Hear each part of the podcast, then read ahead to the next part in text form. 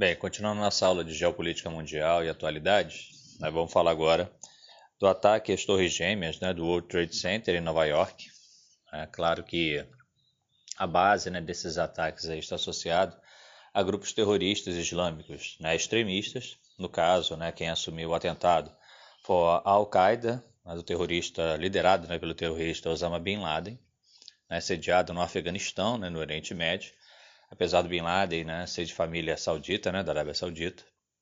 Então, o atentado aconteceu né, no, em 11 de setembro né, de 2001, né, onde aviões foram sequestrados né, por esse grupo terrorista. Né, e, é, além, logicamente, de ter atingido as duas torres do World Trade Center, não é? a Torre Norte e a Torre Sul, é como você, muitos já viram em vídeos né, e também na uhum. internet, é, os aviões bateram né, na parte no meio das torres, né, estavam com os tanques cheios. Né, muitos ainda questionam a questão né, da própria, é, tipo, entre aspas, implosão dos prédios, né, que os prédios é, caíram e o próprio peso deles acabou destruindo o restante da estrutura. É, o número de mortes foi gigantesco. É? Em ambos os dois prédios né, estavam cheios em horários comerciais. É, as imagens realmente são muito impressionantes. Né? Na época parou, né? praticamente o mundo inteiro parou para ver né, as imagens né, a Nova York, né, a principal cidade do mundo, né, a maior metrópole norte-americana, atacada né, por um atentado terrorista. Além, logicamente, das duas torres, uh, houve também né, um dos aviões né, bateu é, no Pentágono né? É, Pentágono é sede militar né, norte-americana, as decisões militares são tomadas né, no Pentágono, fica em Washington, né? destruiu parte do prédio.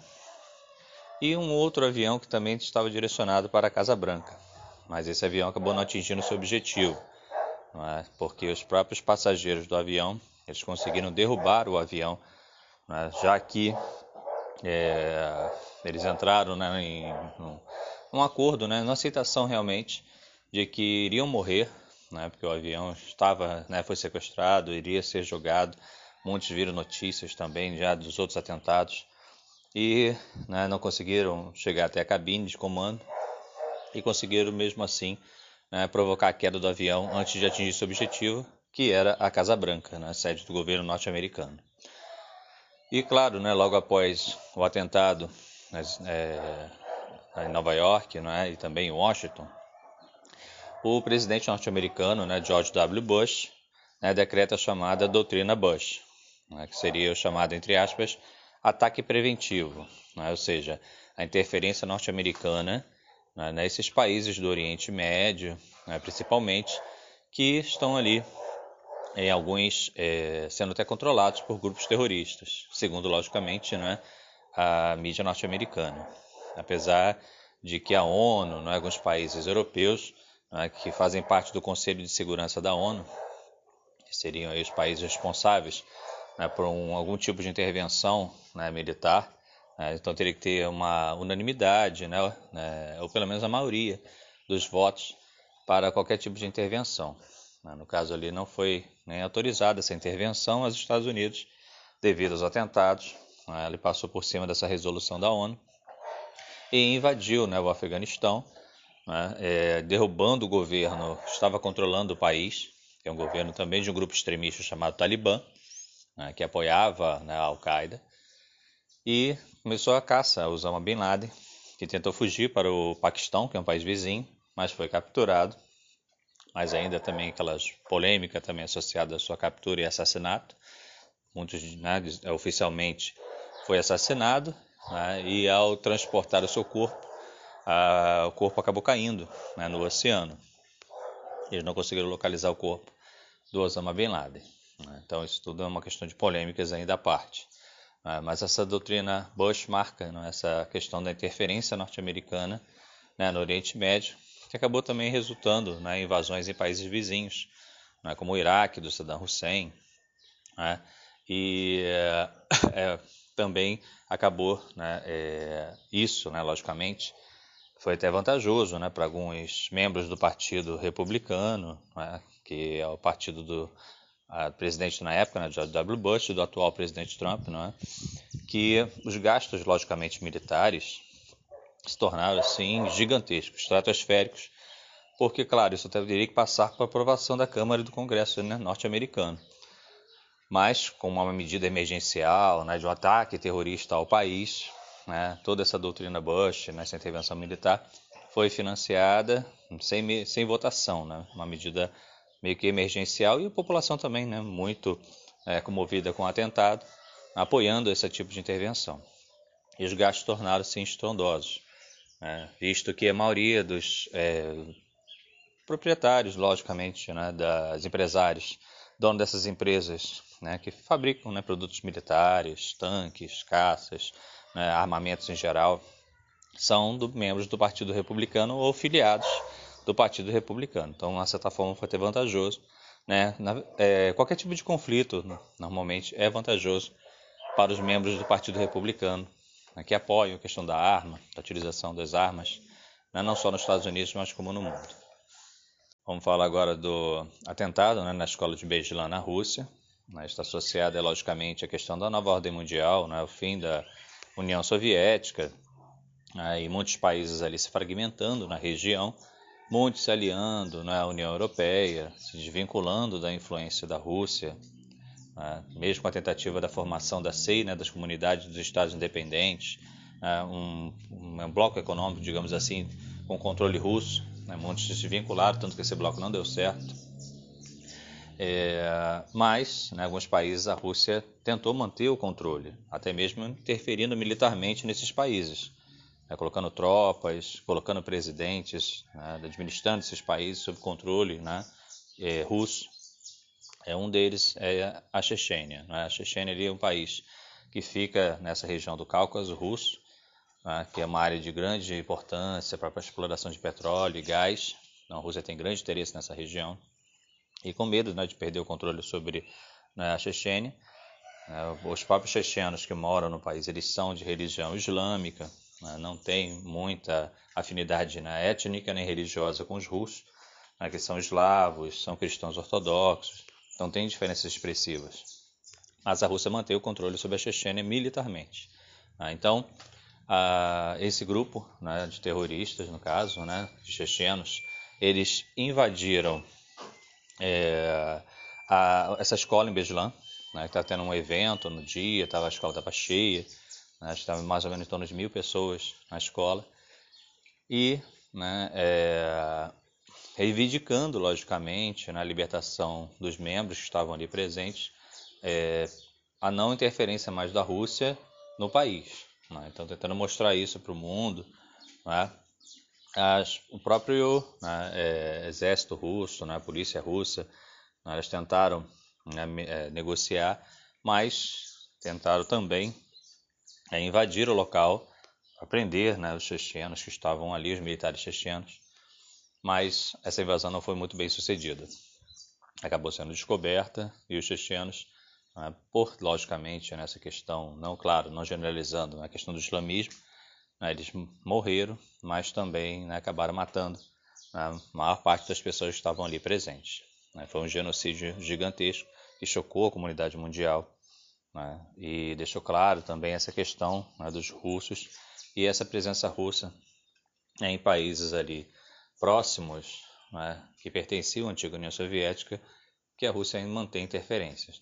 Como eu tinha falado anteriormente com vocês também, na aula passada, né, da questão da Ucrânia, que também está ali sobre interferência na né, Rússia, e outros países ali próximos, né, como repúblicas bálticas ali da Letônia, Estônia, Lituânia, né, Moldávia, né? São países ali que a Rússia ainda tenta manter um certo controle, né? logicamente por interesses associados à produção de gás e de petróleo né? nessas regiões. Falando, logicamente, né, no acidente é, em Brumadinho, né, dos maiores acidentes né, é, ambientais, né, de impacto ambiental no Brasil. É, a questão ali de Brumadinho, logicamente, está associado ao estado de Minas Gerais, onde ocorreu, ocorreu né, o problema, né, no município ali próximo a Mariana.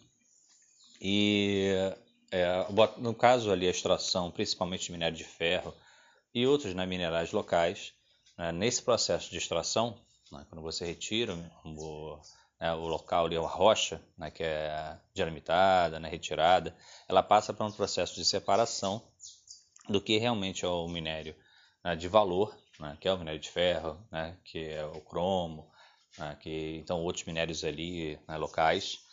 E também, logicamente, tem grande parte ali que é rejeito, né, são minérios que não têm valor econômico, que são separados. E nesse processo usa muita água. É, e essa água contaminada com esses rejeitos minerais é logicamente tóxica. Ela não pode ser devolvida diretamente para a natureza. Né? Para fazer esse processo também de descontaminação é um processo caro. Que muitas dessas mineradoras, no caso ali a mineradora Vale, né, que é dona de outras subsidiárias como a Samarco também, né, que estava envolvida no caso, né, é, não gastam né, é, para esse tipo de tratamento de descontaminação. Então elas preferem, logicamente, construir imensas barragens para depositar esses rejeitos. Né? Então, é, no caso como aconteceu em Brumadinho, eles construíram essa imensa barragem, né, os rejeitos estavam ali, eles vão sendo depositados até um ponto de saturação, onde essa barragem é abandonada e uma nova barragem é construída.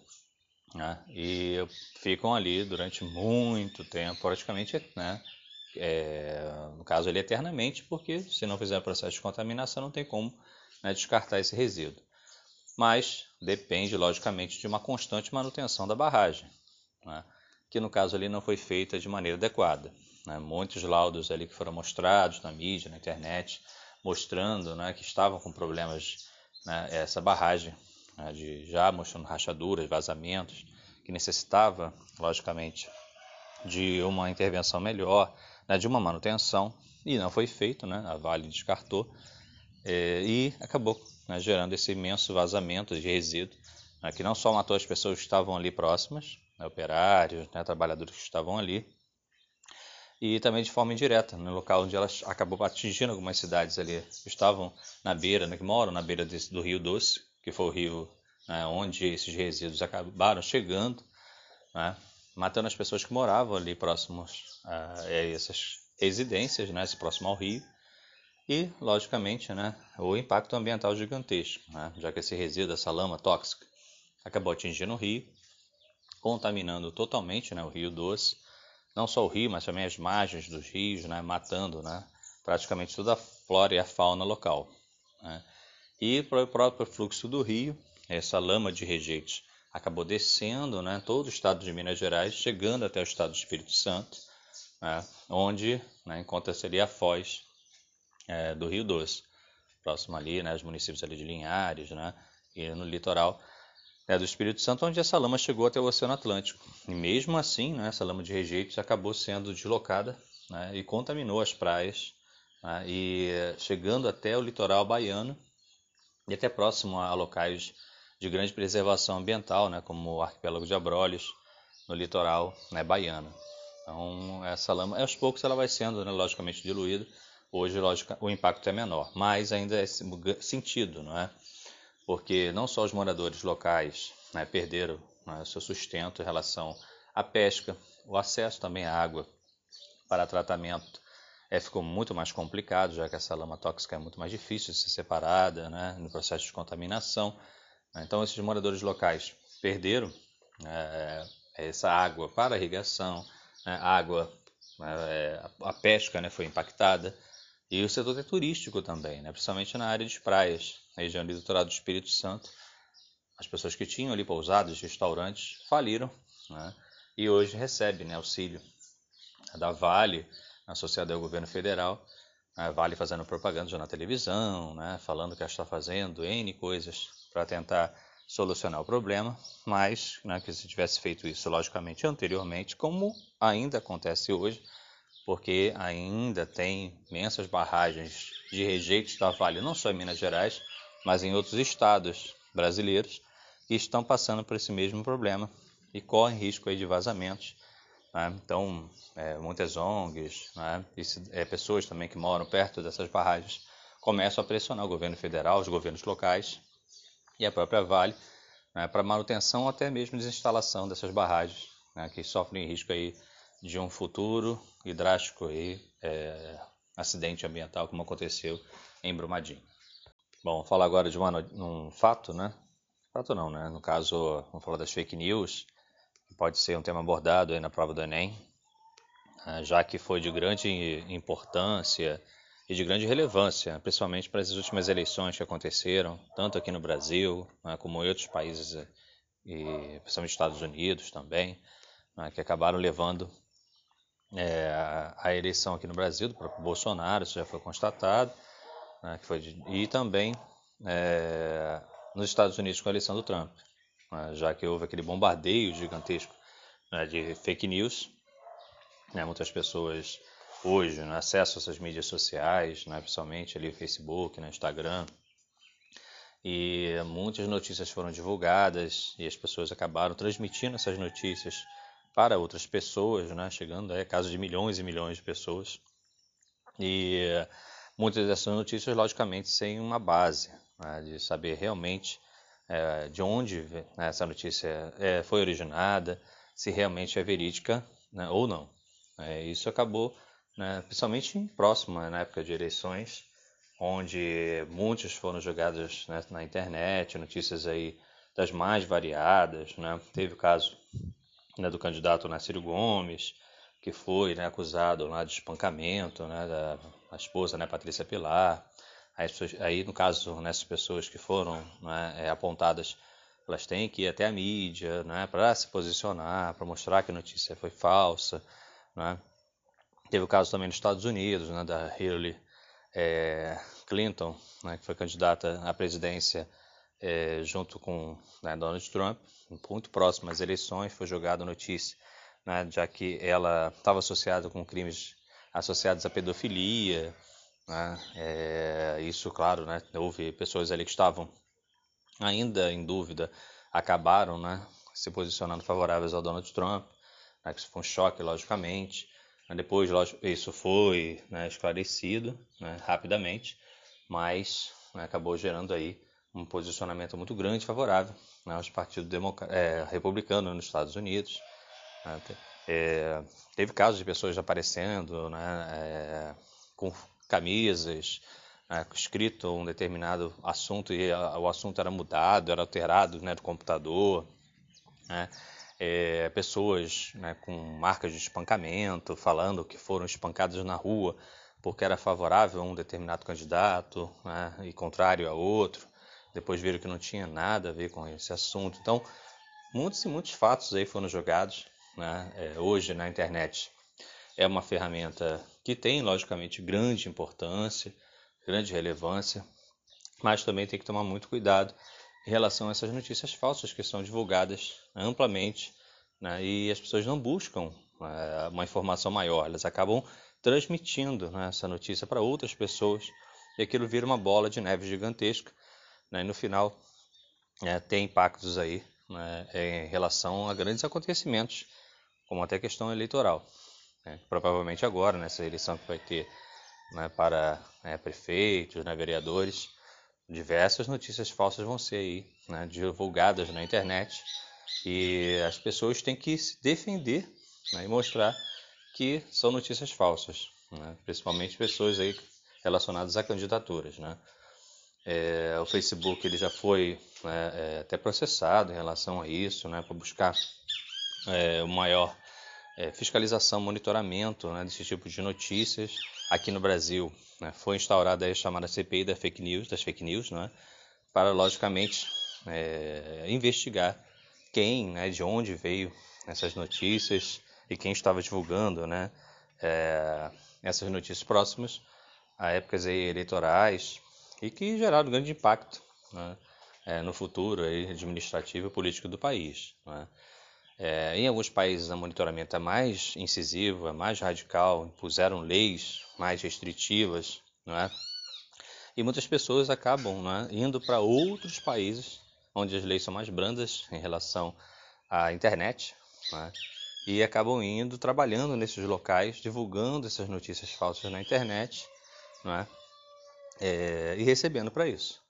Não tem essa ainda polêmica né, associada a esse mundo virtual que não está restrito às fronteiras dos países. Né? Ele pode ser burlado quando você pode fazer esse tipo de trabalho em países onde não tem essa lei tão rígida. Né? No caso, teria que ser uma coisa né, generalizada para o mundo inteiro mas isso não acontece porque cada país, logicamente, tem a sua legislação e sua fiscalização própria. Bom, falando agora em relação à Coreia do Norte, que ainda está aí sendo falado né, na mídia, né, principalmente em relação a acordos né, e até mesmo desavenças né, com os Estados Unidos, tentando minimizar né, problemas ali em países aliados, como o Japão e a Coreia do Sul, países vizinhos próximos à Coreia do Norte, né, que ali constantes ameaças estão sendo feitas de ambos os lados, né, apesar de serem ambos é, coreanos, do mesmo grupo étnico, não é? mas as diferenças né, político-ideológicas da Guerra Fria, né, que muitos achavam que tinham realmente desaparecido, diminuíram bastante, mas em alguns locais do planeta, né, como a Coreia do Norte, ainda é visível essa diferença político-ideológica imensa entre né, a Coreia do Norte, que é um país socialista, que manteve pouca, teve pouca mudança né, em relação ao início né, é, da instauração desse regime no país, lá na década de 50, né, no início da Guerra Fria, quando as Coreias se separaram, a Coreia do Norte se tornou socialista e a Coreia do Sul né, se manteve capitalista. A Coreia do Sul com apoio dos Estados Unidos, né, do Japão, e a Coreia do Norte com apoio da China e da União Soviética. Né. E houve né, a Guerra da Coreia, né, que durou ali volta de três anos, né, não houve vencedores, as Coreias permaneceram separadas, né, e foi construída né, uma cerca dupla gigante dividindo duas Coreias, que é um dos chamados muros da vergonha, né, como sempre fazendo comparação ao muro de Berlim, que hoje né, não existe mais, mas essa cerca gigante da Coreia está lá presente, né, ainda é um marco né, dessa política né, da bipolaridade da Guerra Fria, essa corrida, né, essa disputa político-ideológica entre o socialismo e o capitalismo.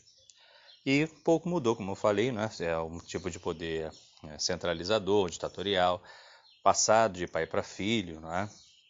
Hoje, né, o líder é o Kim Jong-un, né? apesar de ter estudado nos Estados Unidos, né, ele manteve suas bases né, político-ideológicas, ditatoriais e controla o país.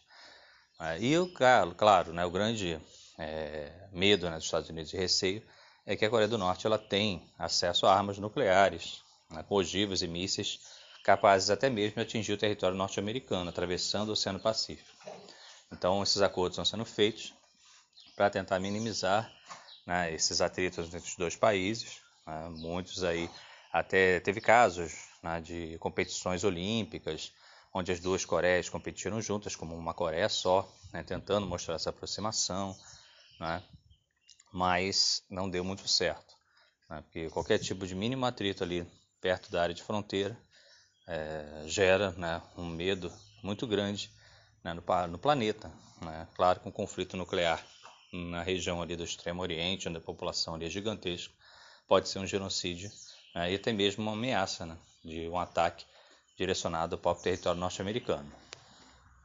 É, falando de novo um tema agora, né, que é a questão racial, logicamente, é, não só no Brasil, né, como aconteceu também nos Estados Unidos e mundialmente, né, vem aflorando aí problemas né, e atritos em relação à questão né, racial, associado logicamente ao caso né, do George Floyd, né, que foi assassinado por policiais norte-americanos, foi filmado, isso acabou né, é, vazando na mídia, as redes sociais, as mídias sociais estão sempre ali presentes nesse ponto, no caso positivamente, e uh, o Floyd acabou sendo morto, asfixiado, por um desses policiais.